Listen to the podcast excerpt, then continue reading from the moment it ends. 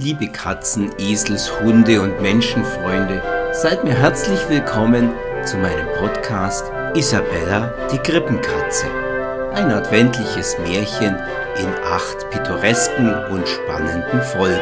Euer Erzähler ist Nikolaus Klammer und die Musik stammt von Heinz Christian. Kapitel 2 Der große Katzenrat von Brombach an der Fiesel. Es ist ein Skandal! Fauchte der alte Perserkater Murle mit sich vor Zorn überschlagender Stimme in kaum verständlichen Falsett eines Beschnittenen.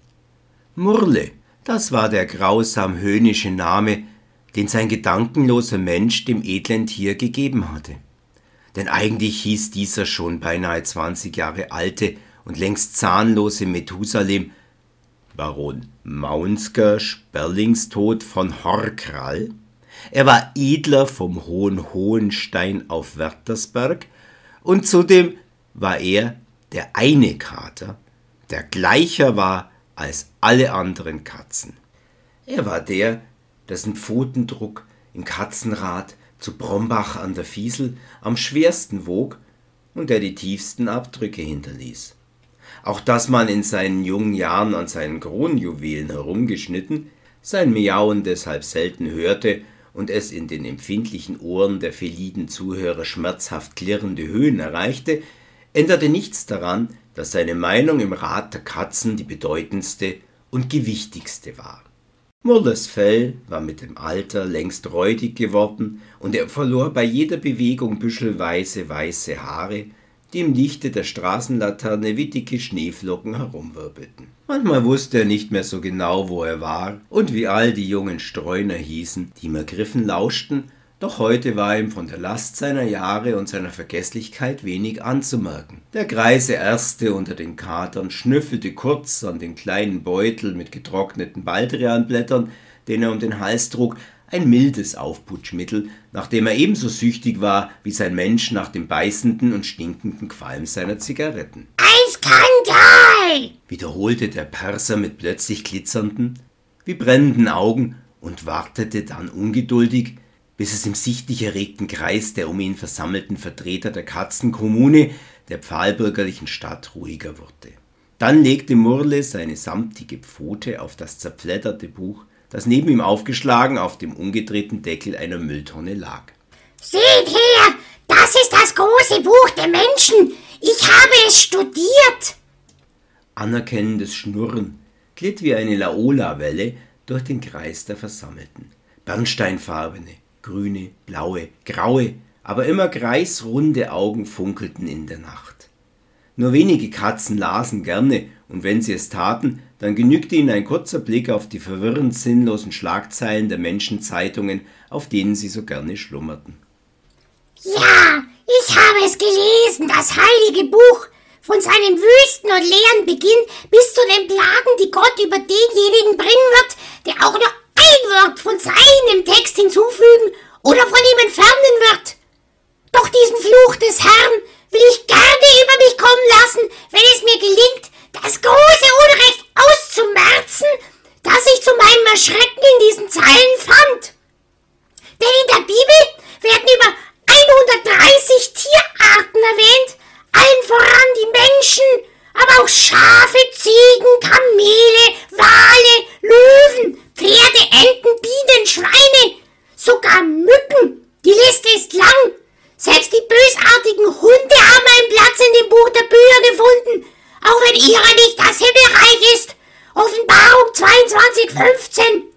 Aber ausgerechnet über uns Katzen, meine lieben jungen Freunde, über uns Katzen steht dort nichts. Das ist ein Skandal. Nein, das ist noch schlimmer. Das ist Katzenlästerung, Blasphemia, Aiolorus. Hat nicht der unfehlbare Gott die Katze erschaffen und den Hund nur der fehlbare Mensch? Sind wir Katzen nicht sein großartigstes Werk, die Vollendung seines Schaffens? Steigerte sich Murle in seinen heiligen Zorn, und von überall her im Rund wurde zustimmend gemaunzt und aufgeregt mit aufgeblusterten Schwänzen gezittert. Auch wenn die piepsende Stimme des ältesten Katzenfürsts von Brombach nicht von allen verstanden wurde. Er hatte zudem einen recht altertümlichen, von einem Leben mit den Menschen geprägten Dialekt und benutzte Wörter, die den meisten unter ihnen unbekannt waren, stimmten doch alle aus Prinzip seiner Schlussfolgerung zu. Es war ein Skandal. Und es war beschämend. Eine Gruppe von Klakeuren, die Murle vor seiner Rede genau unterwiesen hatte, fauchte und heulte eindrucksvoll. Der uralte Perserkater hob seinen Schwanz und formte ein Fragezeichen mit ihm. Der Beifall verstummte sofort. Atemlos lauschte nun die aufgepeitschte Menge seinen weiteren Worten. Ihr glaubt, dass man da einfach nichts machen könnte, dass die Dinge seien, wie sie sind? Ihr irrt euch gewaltig. Was für erbärmliche Schmusekatzen seid ihr alle. Keinen Mumm in den Knochen. Einer entschlossenen Katze wird alles gelingen. Glaubt mir. Deshalb werde ich. Ihr habt richtig gehört. Ich, Baron Maunsker Sperlingstod von Hörkral, diese unerträgliche Schande revidieren. Und wenn es das Letzte ist, was ich auf dieser Welt noch tun werde, beim gestiefelten Kater, bei Mikesh, Carlo und dem edlen Murr, dreimal schwarzer Kater. Es ist das Mindeste, dass auch wir Katzen in der Bibel erwähnt werden. Wir haben ein Recht darauf.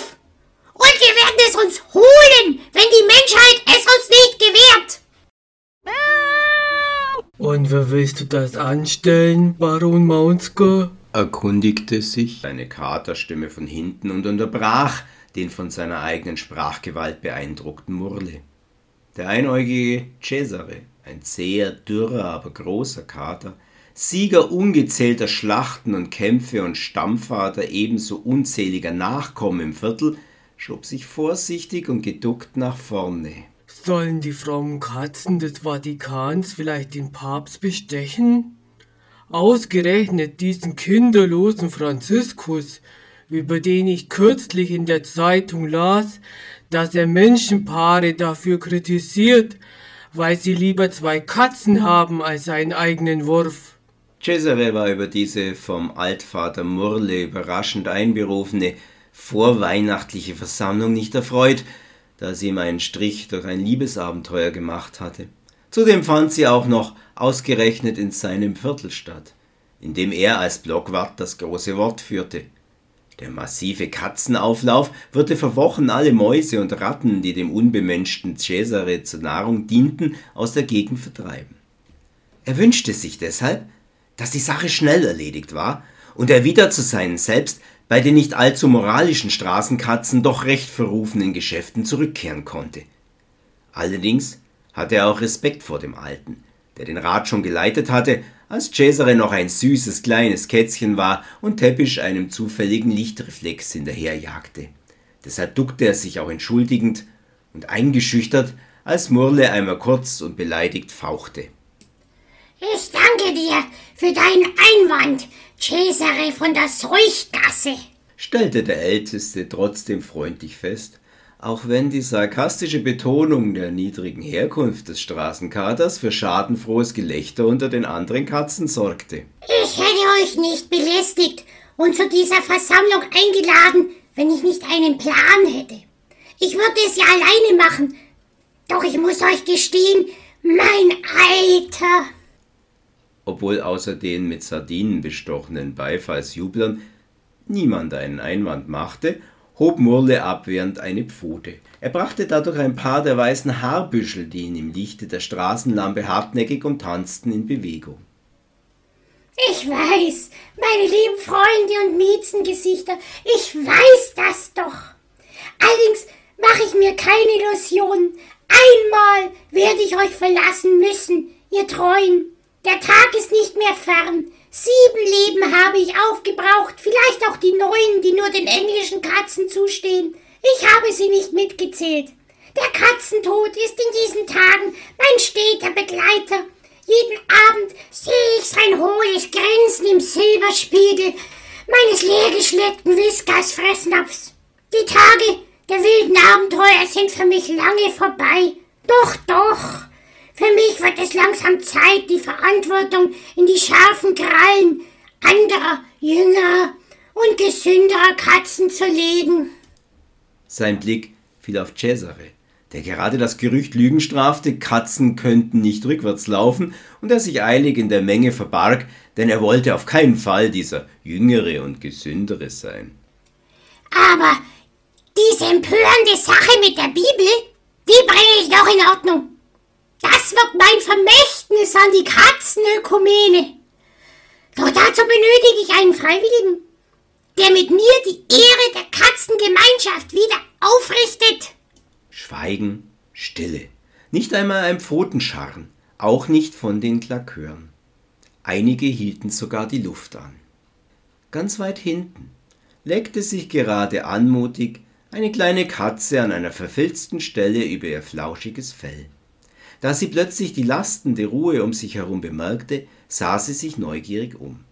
Die hübsche, schwarz-weiß gefleckte Katzendame war zur falschen Zeit am falschen Ort, das war ihr durchaus bewusst. Aber irgendetwas zog sie immer wieder auf geradezu magische Weise fort von ihrem gepflegten, sauberen Zuhause mit Fußbodenheizung und immer gut gefüllter Breckisschale, wo sie verwöhnt und verhätschelt wurde und sogar im Bett ihrer Menschin schlafen durfte. Es zog sie hin zu den dunklen, feuchten und schmuddeligen Gassen, den Gefahren und dem Gestank der Hinterhöfe und Anlagen.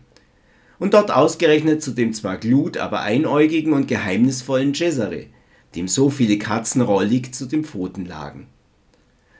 Sie nannte diese Süchte bei sich selbst ihre Mrs. Hyde-Phasen, denn die Katzendame war eine der seltenen belesenen Feliden. Oft kauerte sie neugierig auf der Rückenlehne des Lesesessels ihrer Menschin, schnurrte und las mit ihr gemeinsam in aufregenden Büchern, die von Abenteuern in fremden Ländern und längst vergangenen Zeiten erzählten. Wenn dann ihre Menschin ermattet über den Seiten einschlief, schlich sie sich manchmal sogar heran und blätterte heimlich um, um zu erfahren, wie es in dem Roman weitergeht. Ach, dachte sie, warum verliebe ich mich immer wieder in den falschen Kerl? Ich bin doch aus gutem Hause. Es gibt so herzenswarme, treue und brave Kater. Doch die interessieren mich nicht. Ich suche mir immer die Nichtsnutze und Hundlinge aus. Und warum war ausgerechnet heute Abend meine Sehnsucht so groß und drängend, dass ich mich durch die Katzenklappe ins kalte Freie zwängte und das Abenteuer in den Abtritten und Seuchgassen suchte? Was tue ich hier bei dieser Versammlung? Ich wollte doch auf den Gartenzäunen singen, im Garagenclub tanzen, vielleicht ein wenig schimmligen Lachstata aus den Mülltonnen des Zwei-Sterne-Lokals dort hinten naschen und eine nette Herrengesellschaft genießen. Doch jetzt bin ich in eine finstere Verschwörung geraten. Mädchen, sei gescheit und halte dein hübsches Mäulchen. Mach dich klein und grau in der Nacht. Geh zurück zu deiner netten Menschin. Aber genau bei diesem Gedanken blies ihr ein mutwilliger Windhauch, einen von Murles räudigen Haarballen direkt vor die Nase, wo er aufreizend auf und abschwebte. Der Dame kitzelte es im Näschen, sie nieste, und schon zuckte ihre Pfote empor. Diese dummen Katzeninstinkte bringen mich noch einmal ins Grab, kam ihr in den Sinn. Aber da war es bereits zu spät. Sie schlug nach dem Büschel und maunzte dabei zierlich. Da alle im Rund absolute Katzenstille bewahrten, klang der Ruf wie ein Schrei. Ha! rief der uralte Murle sofort. Es gibt sie doch noch, die mutigen Katzen.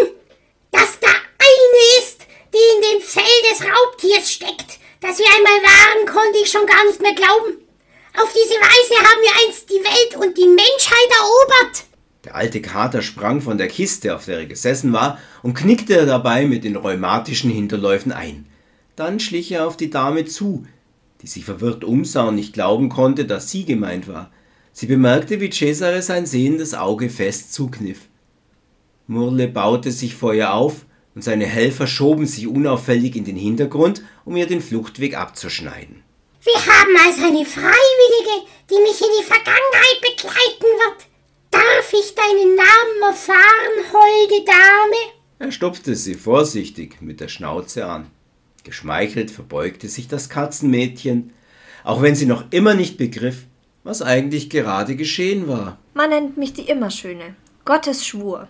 Ich bin Isabella. Das war das zweite Kapitel des pittoresken und spannenden Weihnachtsmärchens Isabella die Krippenkatze. Die Fortsetzung folgt in der nächsten Woche. Sei auch du dabei, wenn wir Karl-Heinz sagen hören. Es gibt kein Jahr Null.